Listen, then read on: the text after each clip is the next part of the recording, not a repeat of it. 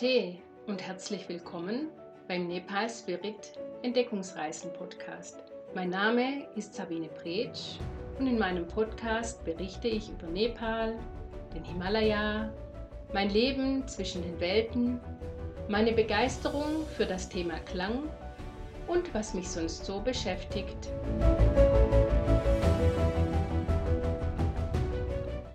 Halli, hallo aus Kathmandu. Wie schön, dass du wieder zuhörst. Ich freue mich.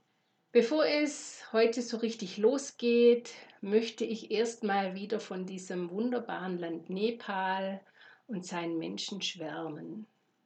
Ich möchte den Titel der Episode Faszination Nepal in bildhafte Worte fassen. Wenn du bereits in Nepal warst und dich auch in das Land und die Menschen verliebt hast, dann weißt du, wovon ich spreche.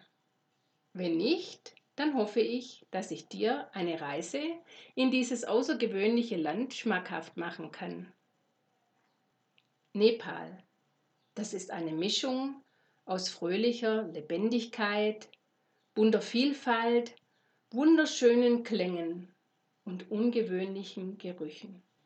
In den Gassen der Städte und Dörfer gibt es überall farbenfrohe Läden und leuchtende Märkte. Diese bieten verschiedene Waren, Kunsthandwerk, Früchte und Gemüse an. Dazwischen drin sind dann wieder kunstvolle Tempel und historische Bauwerke zu sehen.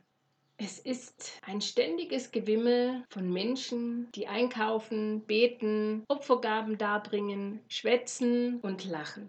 Hm. Es ist wirklich ein Land voller Gegensätzlichkeiten. Eine Kombination aus ewigem Schnee und tropischem Süden, gemischt mit einer Perfektion an Architektur, Kunst und Kunsthandwerk.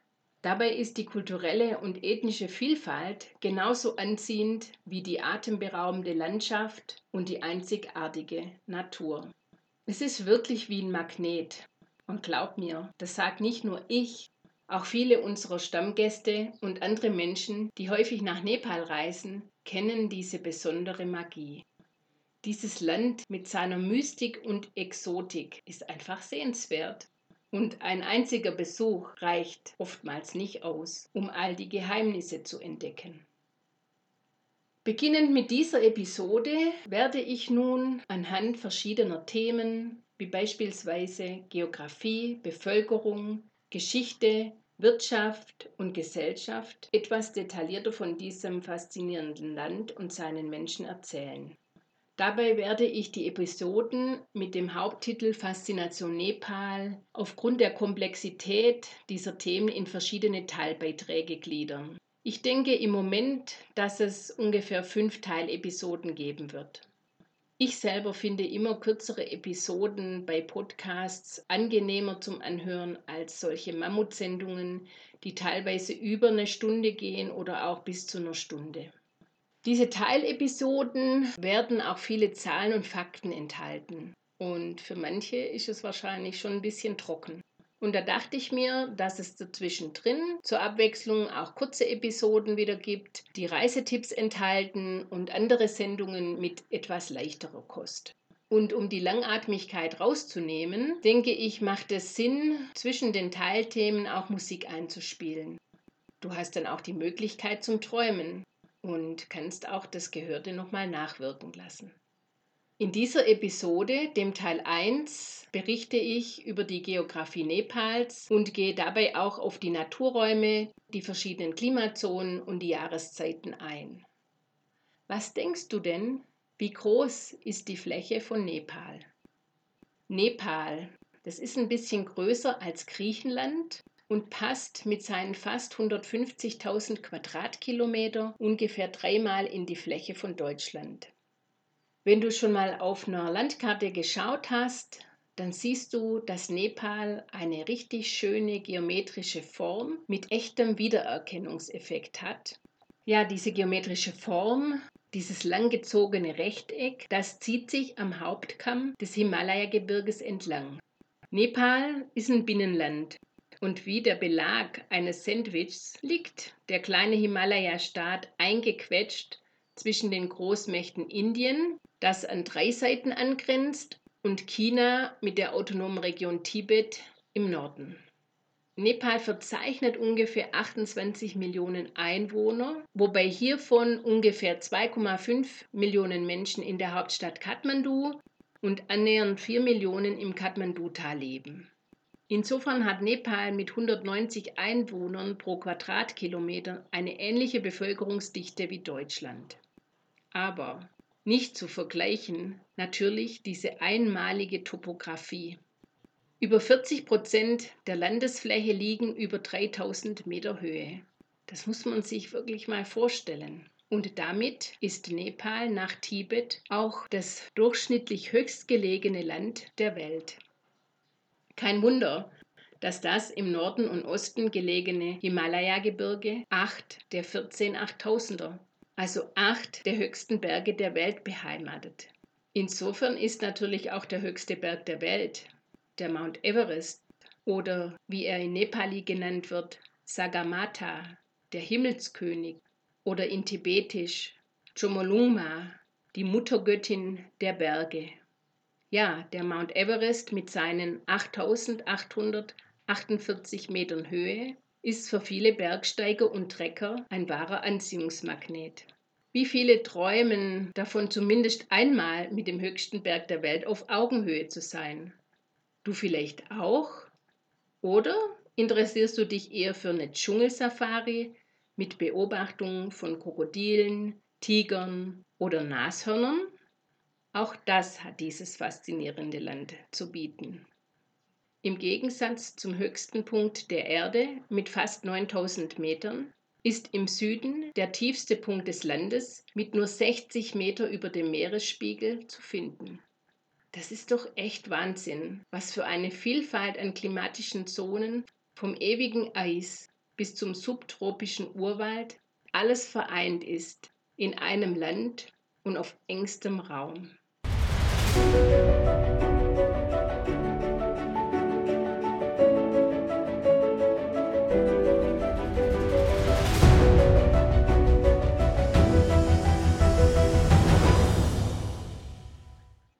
Naturräumlich wird Nepal von Süden nach Norden hin in drei Hauptregionen gegliedert. Das Terai, in Nepali heißt es auch Terai, das Mittelland, Nepali Pohat und die Hochgebirgsregion, in Nepali Himal. Und wenn du dir nun dieses langgezogene Rechteck vorstellst, dann befindet sich sozusagen im oberen Drittel die Hochgebirgsregion, die an die autonome Region Tibet angrenzt. Im mittleren Drittel das Mittelland und im unteren Drittel das Terai, das an Indien angrenzt. Das Terai ist die Tiefebene des Landes mit einer Höhe knapp über dem Meeresspiegel. Es verzeichnet ein subtropisches Klima und zeichnet sich durch hohe Luftfeuchtigkeit, heiße Sommer, Monsunniederschläge und trockenen Wintern aus. Anfänglich war das malariagefährdete Dschungelgebiet nur durch die ursprünglich aus Indien stammende ethnische Volksgruppe Taro besiedelt. Mitte der 50er Jahre dann löste die Bekämpfung der Malaria und die Förderung der nationalen Integration durch die Regierung eine riesige Siedlungswelle der Bergbewohner in das Terai aus. Das Terai wird aufgrund des Klimas und der hohen landwirtschaftlichen Nutzung auch die Kornkammer Nepals genannt, und versorgt die Bevölkerung mit Grundnahrungsmitteln. Mittlerweile gibt es auch eine ganz große Industriezone in dieser Region. Touristisch ist das Tarai durch den Chitwan Nationalpark bekannt. Dort gibt es die Möglichkeiten, verschiedene Dschungelaktivitäten zu buchen und Einblicke in das dörfliche Leben der Taro-Ethnie zu bekommen. Der Bardia-Nationalpark und das Koshi-Tapu Wildlife Resort liegen ebenfalls im Terai. Allerdings sind diese Reservate aufgrund der schlechten Infrastrukturanbindung und der recht einfachen Unterkünfte von Touristen weniger besucht.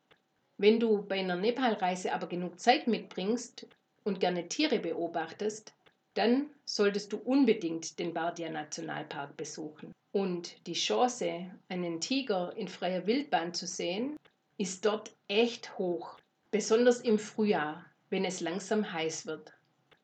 Vor kurzem wurde sogar in der Zeitung berichtet, dass zum ersten Mal ein Tiger auf einer Höhe von 2500 Meter im Mahabharat-Gebirge, das naturräumlich zum Mittelland gerechnet wird, gesichtet wurde. Das ist sehr, sehr ungewöhnlich. Und es ist auch noch unklar, ob das Raubtier auf Beutezug war oder ob die Wanderung in diese andere Höhenlage mit der Klimaänderung zusammenhängt.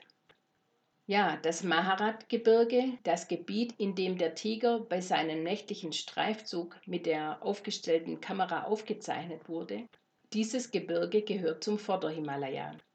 Der Vorderhimalaya, der erstreckt sich über Höhen von ungefähr 1500 Meter bis 3000 Meter. Und zwischen dem Tiefland Terai und dem Mahabharat-Gebirge gibt es nochmal eine Bergkette, die Sivaliks. Diese zählen zur Vorgebirgskette des Himalayas und umfassen Höhen von 600 bis 1500 Metern.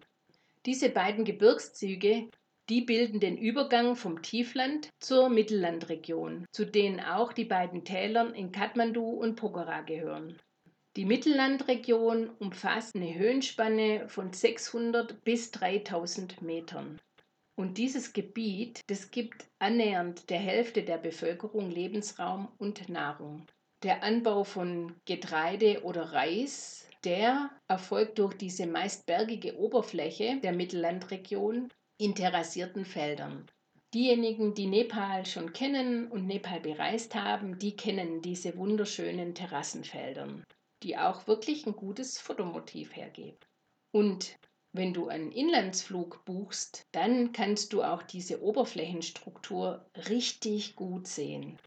Du kannst diese waldbedeckten, zerklüfteten Bergzüge und das aufgefaltete Gebirge, das dann von oben wie gezupft aussieht, sehen. Und oftmals befinden sich so zerfetzte Wolkenschleier, die ziehen sich dann wie so Spinnweben über die Berghänge und die blinzelnde Sonne, die lässt kleine Weiher und Seen am Boden wie so goldene Perlen aufblitzen. Diese wunderschönen landschaftlichen Szenen die sind wirklich richtig toll bei diesen Inlandsflügen. Aber der Höhepunkt eines Inlandsflugs, vor allem wenn die Sicht klar ist und du auch noch auf der richtigen Seite sitzt, das sind die schneebedeckten Himalaya-Berge. Also das ist so beeindruckend und dieses Staunen, das hört auch nicht nach vielen Jahren auf. Ich kann mich an diesem Wunder der Natur einfach nicht satt sehen. Aber das geht ja auch nicht nur mir so. Auch Reisende oder Nepalis selbst, die sind alle immer wieder berührt und aufs Neue fasziniert von diesem großartigen Anblick des Himalayas. Ja, der sagenumwobene Himalaya. Die Himalaya-Hauptkette mit den weißen Gipfeln und den eisblauen Gletschern, die fallen in den Naturraum des dritten Gebietes, dem Gebiet des Hochgebirges. Hier sind die höchsten Berge der Welt zu Hause und selbst in diesen Regionen gibt es auch noch einige Siedlungen. Auch Weidewirtschaft sogar bis 5000 Metern. Wenn Landwirtschaft aufgrund des Klimas in diesen Höhen überhaupt noch möglich sind, dann reichen diese meistens nur zur Eigenversorgung. Es ist doch kaum vorzustellen, wie Urgewalten vor Millionen von Jahren dieses Gebirge erschaffen haben, oder? Es ist so beeindruckend, mächtig und anziehend. Genauso wie die gewaltigen Flüsse, die das Land durchziehen und meistens Nebenflüsse der Ganga sind. Neben den beiden Grenzflüssen zu Indien, die Mahakali und Mechi, entwässern drei große Flusssysteme drei Viertel des Landes. Das sind die Flüsse Karnali im Westen, Gandaki im mittleren Teil und Koshi im Osten und sämtliche andere Flüsse, die münden direkt oder indirekt in diese Flüsse. Ich kann mich noch so gut an das heftige Tosen des Flusses bei meiner ersten Trekkingtour im Langtang erinnern. Es ging hoch und runter, immer in Begleitung des wilden, rauschenden Flusses. Ja, und hast du denn jetzt auch Lust bekommen, dir diese einmalige Natur mal anzuschauen?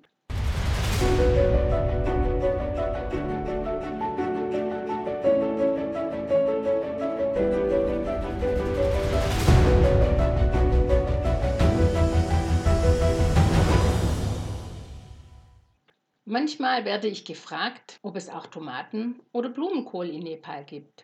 Was meinst du denn? Ich verrate es dir. und gehe auch noch mal etwas näher auf die verschiedenen Klimazonen und den dadurch möglichen landwirtschaftlichen Anbau ein. Nepal liegt auf dem gleichen Breitengrad wie Algerien und Florida in den USA. Aufgrund der extremen Höhenunterschiede innerhalb des Landes gibt es verschiedene Klimazonen. Wie Streifen in Ost-West-Richtung verlaufen diese von Süden nach Norden. Die tropische und subtropische Zone, die sich hauptsächlich im Terai befindet, die macht den Anbau von Bananen, Papayas, Mangos, aber auch von Litchis, Jackfruit und anderen Zitrusfrüchten möglich. Mmh. Auch verschiedene Gemüsesorten, beispielsweise Spinat, Rettich, Tomaten, Auberginen, Kartoffeln und Getreide wie Reis, Mais, Hirse, Weizen, die werden dort auch angebaut. Also schon eine ganz große Vielfalt, die es dort im Terai gibt. In der gemäßigten Zone, die sich über das Mittelland erstreckt, da sind neben den kältebeständigem Reis, Mais und Weizen auch Gerste, Amaranth und Buchweizen zu finden. Aber es werden auch Äpfel, Nüsse, besonders Walnüsse und Aprikosen in dieser Region geerntet. Im Hochgebirge ist ein Klima zu finden, das entspricht der subpolaren bzw. polaren Zone. Und während im subpolaren Klima noch Gerste, Kartoffeln, Amaranth, Buchweizen, Kohlgewächse und Äpfel wachsen, können in der polaren Umgebung keine Nutzpflanzen mehr kultiviert werden. Aber es werden in beiden Klimazonen Heilpflanzen gesammelt und während der Sommermonate, da weiden dort oben Schafe, Ziegen, Yaks und Sauris. Sauris, das ist eine Kreuzung zwischen der Kuh und einem Yak. Die Baumgrenze bewegt sich in Nepal in etwa zwischen 3700 bis 4200 Meter. Und selbst in der Höhe von 5000 Meter sind noch Moose und Flechten zu finden. Und dann kommt das ewige Eis. Da gibt es dann keine Vegetation mehr. Aber Tomaten, Blumenkohl und noch viele andere leckere Gemüsensorten, die gibt es in Nepal. Du kannst dich also während deinem nächsten Nepal-Besuch auf ein leckeres Gemüsecurry freuen. Und dazu wünsche ich dir jetzt schon guten Appetit. möchte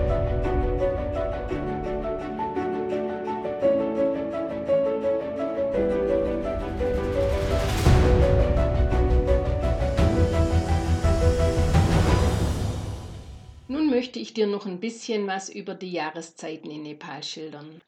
Ritu, das ist der Sanskritname für Jahreszeiten. Und davon gibt es in Nepal sechs verschiedene und jede Jahreszeit umfasst zwei Monate.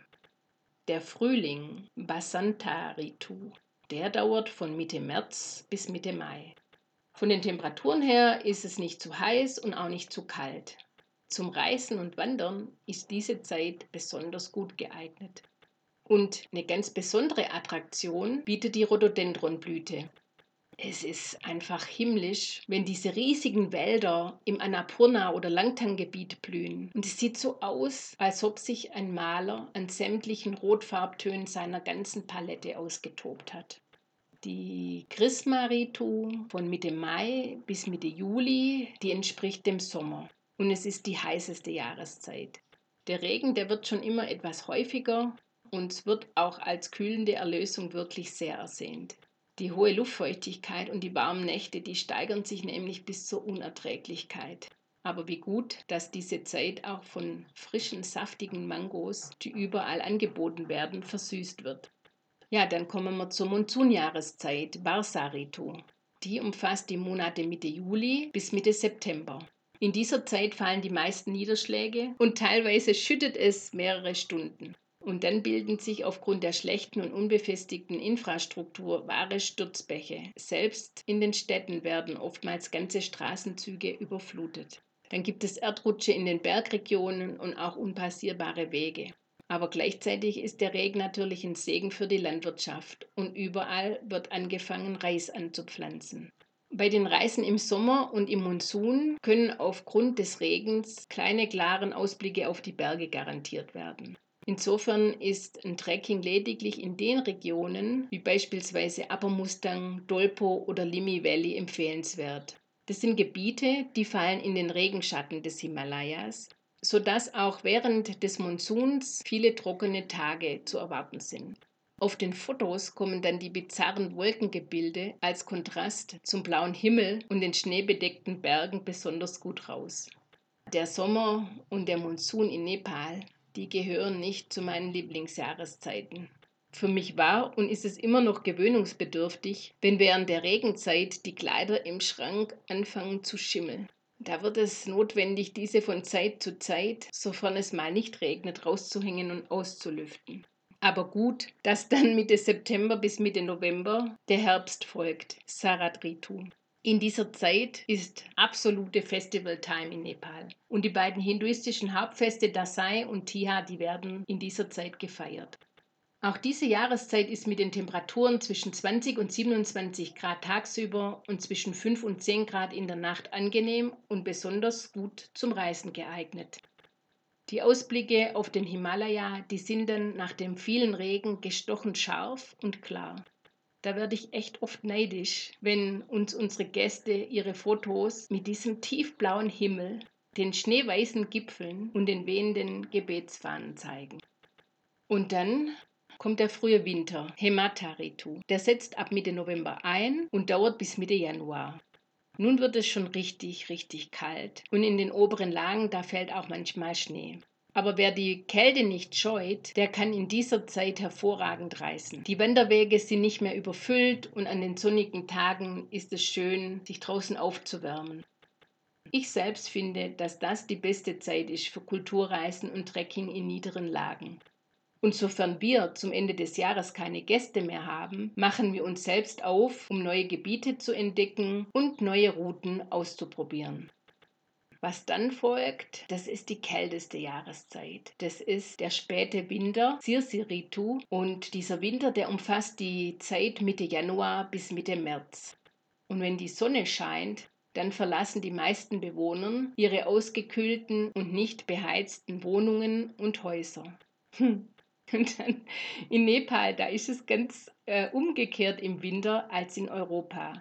Beim Verlassen der Häuser wird bei Sonnenschein die Daunenjacke ausgezogen, aber wer sich drinnen aufhält, der, der muss unbedingt eine Daunenjacke anziehen. Ich sitze in dieser Zeit oft zusätzlich mit der Decke umhüllt vorm Computer, weil die Räume, die sind so ausgekühlt, dass die Kälte richtig in die Knochen kriecht. Das Einzige, was dabei gut ist, ist, dass mich dann diese Kälte zu regelmäßigen Pausen verband. Ja, und jetzt bin ich am Ende von Teil 1 angekommen. Ich hoffe, es war nicht zu langatmig und du konntest ein bisschen in die nepalischen Naturräume eintauchen und von Nepal träumen. Ich verabschiede mich jetzt, bedanke mich herzlich nochmal fürs Zuhören und sage bis zum nächsten Mal. Alles Liebe und Namaste, deine Sabine von Nepal Spirit.